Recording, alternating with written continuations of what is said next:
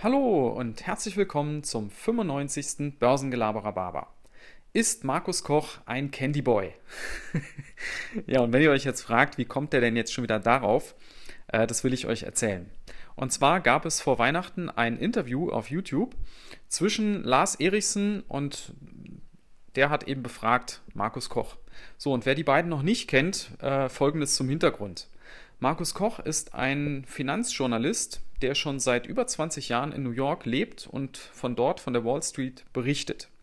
Und der Lars Erichsen, das ist ein äh, YouTuber, den sicherlich auch einige von euch kennen.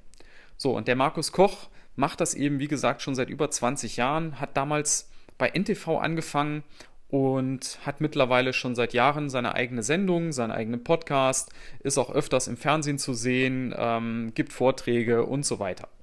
Ja, und in diesem Interview war eine ganz spannende Stelle und äh, die ging folgendermaßen.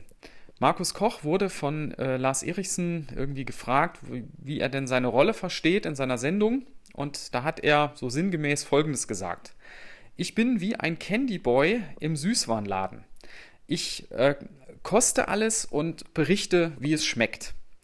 So, und da habe ich gleich gedacht, nein. ja, nein, ähm, Markus, äh, wenn du das hörst, ein Candy Boy bist du nicht. Äh, ich würde es so ausdrücken, du bist da schon einen Schritt weiter. äh, ich habe, also ich weiß, was er damit meint. Aber ähm, ich habe, äh, glaube ich, noch einen schöneren Vergleich äh, gefunden. Ich habe mir das nämlich mal überlegt, wie würde ich das denn beschreiben?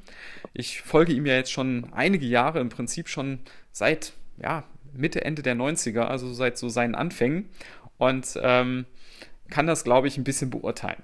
So, und ich habe so überlegt, nein, also äh, seine Funktion sehe ich eher wie so ein Messeveranstalter, der Messen veranstaltet, in diesem Fall eben zum rund um das Thema Börse und ähm, in dem Sinne eben bestimmte Dinge anders macht als ein solcher beschriebener Candy Boy, ein solcher Coster.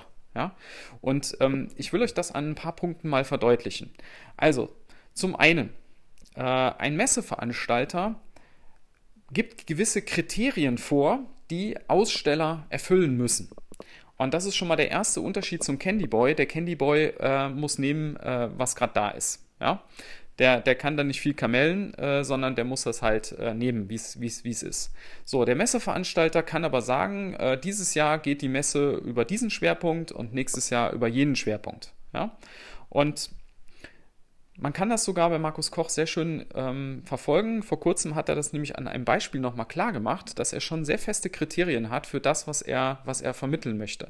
Und zwar ging es da um Bitcoin und da hat er gesagt, er möchte einfach aufgrund des steigenden Interesses für Bitcoin möchte er gerne einen Experten einladen in seine Sendung, aber er möchte da eben jemanden Neutrales. Also keinen, der da irgend so ein, so ein Bitcoin-Produkt verkaufen will, genauso wenig wie jemanden, der den Bitcoin äh, total schlecht macht, sondern jemanden, der da fundiert eine Meinung hat und auch neutral sachlich das darstellen kann. Und das fand ich schon ein Statement. Ja, Finde ich auch einen guten Anspruch.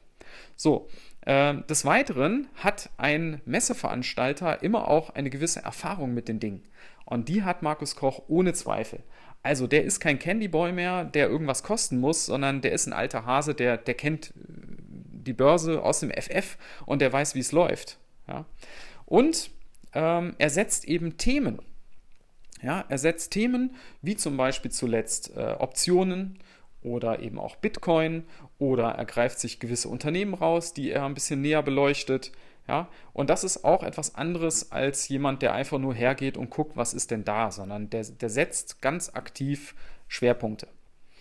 Ja, in diesem Sinne, ähm, ich wäre immer gespannt, was ihr dazu sagt. Wie würdet ihr das beschreiben? Kennt ihr Markus Koch? Ähm, Schreibt es mir mal in die, in die Kommentare bei Instagram oder bei, bei Twitter. Und ansonsten wünsche ich euch in diesem Sinne einen schmackhaften Tag und bis dann. Ciao.